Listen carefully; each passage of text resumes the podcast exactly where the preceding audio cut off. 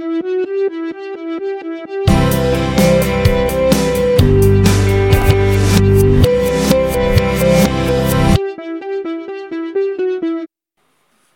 everyone, welcome to the first episode of the year 2022 here on this podcast. The one talking to you is Thais, and this is Essência Poeta, or in your language, Poet Essence, a podcast where I share my reading experiences and bring some subjects for us to reflect and talk about. Before starting our conversation today, I would like to make it very clear that I am not fluent in English and that I use Google Translator to translate from Portuguese, which is the language I speak fluently, into English. Therefore, there are high chances of translation errors, so I apologize in advance for any errors that may happen. I also ask for prayer that each day the Holy Spirit of God will enable me to achieve fluency in the English language and that despite my failures and limitations, the Lord Jesus can reach lives and build hearts through this channel. Now, getting straight to the point. Today, I want to share with you what stayed in my heart after reading Paul's second letter to Timothy in chapter 4, verses 1 through 5. Thus says the word of the Lord I adjure you, therefore, before God and the Lord Jesus Christ, who shall judge the living and the dead at his coming and in his kingdom, to preach the word, urge in season and out of season, reprove, rebuke, exhort with all long suffering and doctrine. For the time will come when they will not suffer sound doctrine, but having itching in their ears, they will heap up for themselves doctors according to their own lusts and they shall turn away their ears from the truth and turn aside to myths.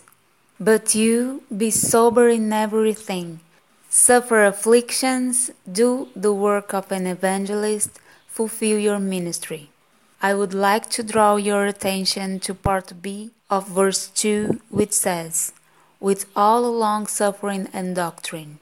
With all long suffering and doctrine. Shall we repeat it together? With all long suffering and doctrine. Meditating on this word, it came to my heart that Jesus left us a mission to fulfill on this earth, regardless of our gift, talent, or dream of what to be when we grow up. He left for all of us, his followers, to go. Yes, the much quoted and well known Go ye into all the world and preach the gospel to every creature, written in Mark chapter 16, verse 15, is a command directed at us and which we must obviously obey. I think that so far everyone has understood. We already understand that our role as disciples of Jesus is to sow the Word of God so that more souls recognize the Lordship of Christ, are saved, and live for the glory of God, and so far, so good. But what strikes me about this is how I see the order of go and preach the gospel being fulfilled.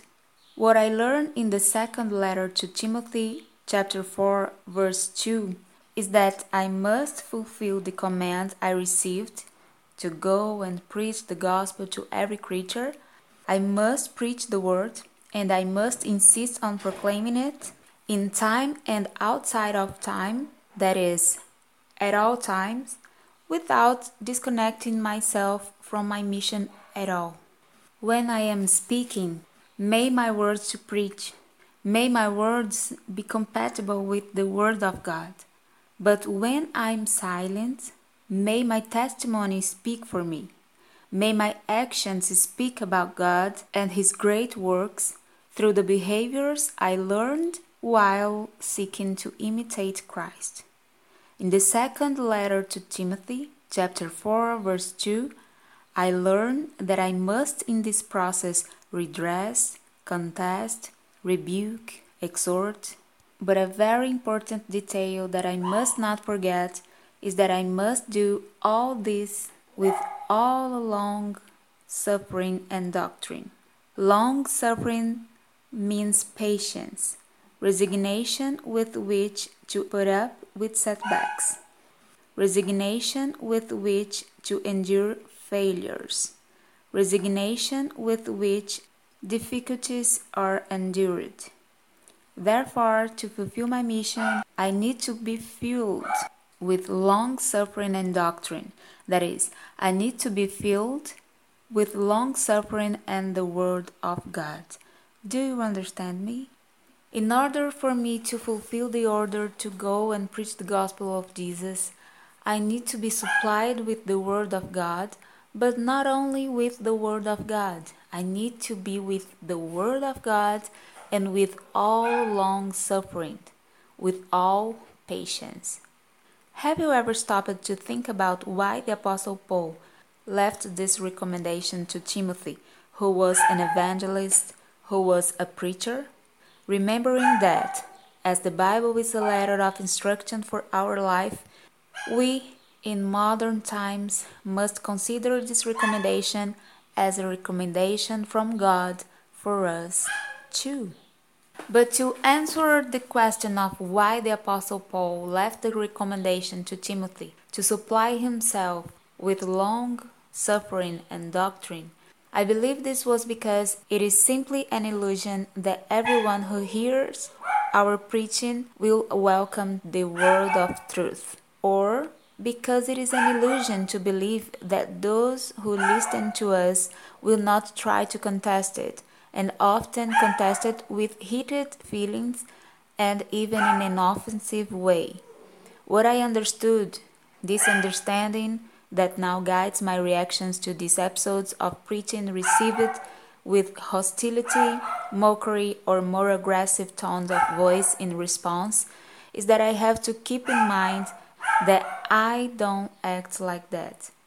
That I don't elevate my voice, doesn't even speak. I don't join the wave of heated blood to give adequate answers. Because that's not what the Lord teaches me to do.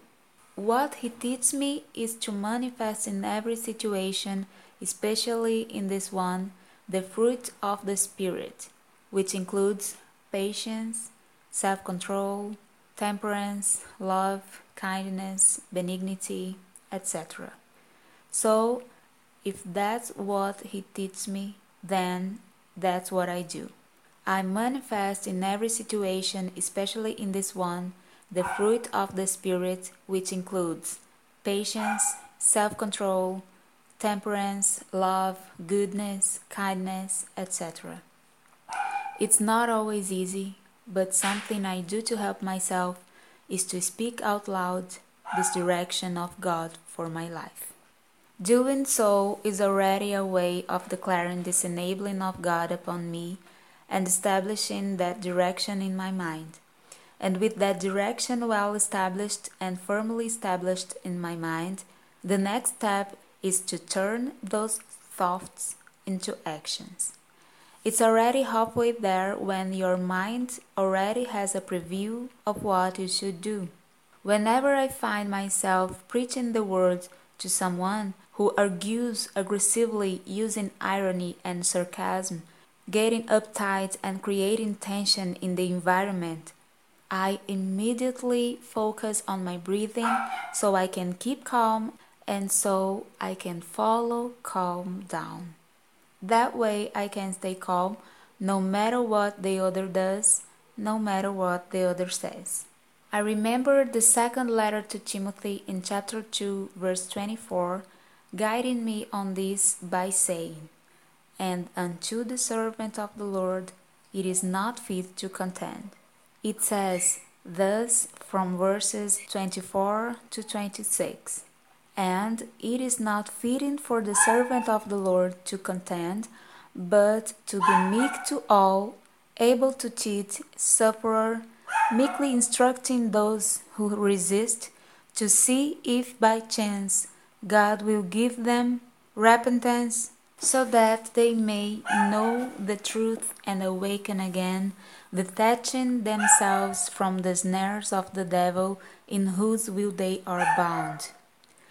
I'll read it again and slower so we can understand.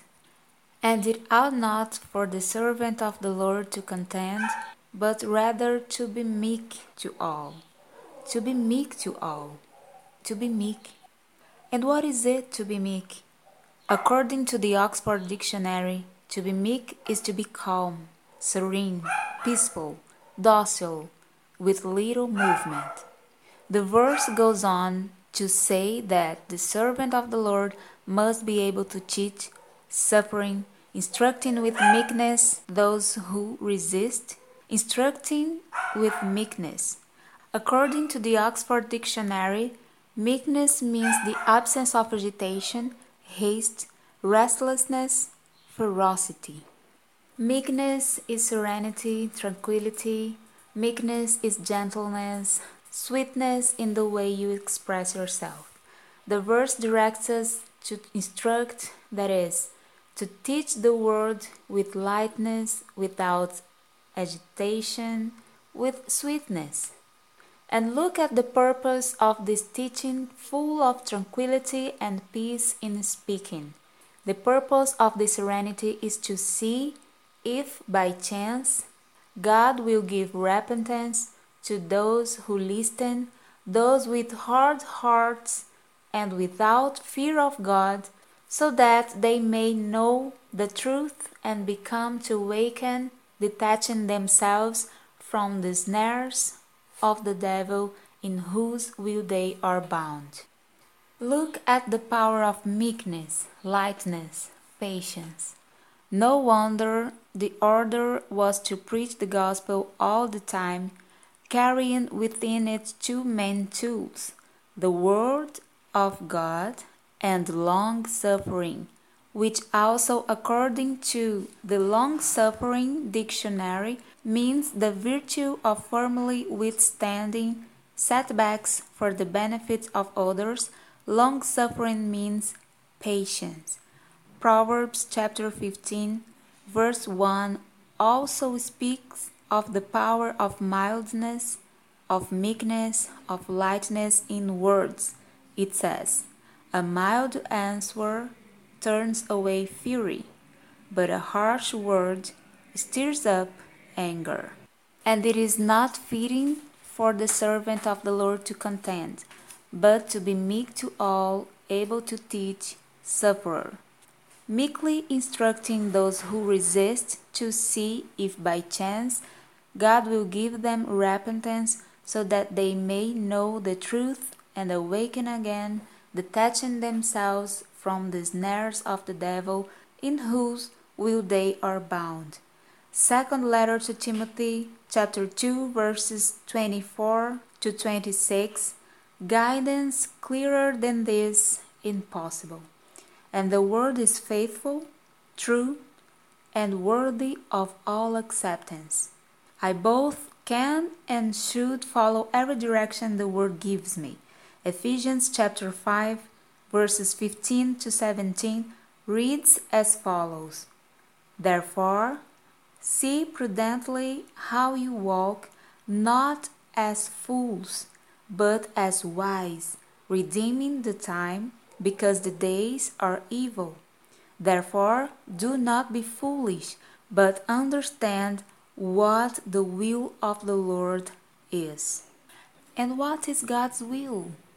May we walk as is worthy of the vocation with which we were called, with all humility and meekness, with long suffering, supporting one another in love, seeking to keep the unity of the Spirit through the bond of peace. Ephesians chapter 4 verse 2. Go, my people, but go in peace. Go in meekness, endowed with the wisdom of God and filled with the Holy Spirit. Let us do our part as instructed, and the Holy Spirit will do his part to convict the world of sin, righteousness, and judgment. Do not worry, he knows how to work, he knows how to operate and the souls that will be saved will simply be saved. Just sow in peace, water in peace, And the God of peace, who is the owner of the work, will give growth according to his will and purpose. Amen. May God bless you. Thank you so much for staying with me this far. I'll be waiting for you in the next episodes and also on Telegram Essência Poeta for us to continue this conversation through the comments left there in the post referring to this episode. Take advantage of the fact that there you have access to texts and images that I only post exclusively on the Telegram channel. We're also on YouTube with quick think videos and updates on behind the scenes and other more personal topics that aren't usually mentioned here on the podcast. Therefore, I invite you to follow us on the Telegram and on our YouTube channel to stay on top of everything. The links will be in the description box for that episode. I'll wait for you there so we can talk a little more through the comments. May the peace of the Lord Jesus on this day fill your heart and bring you the long suffering and meekness necessary for you to correctly fulfill your mission in this new year that begins and throughout your life on this earth. May God bless you. Take care of you, take care of others too. Jesus is coming back, and until next time, bye.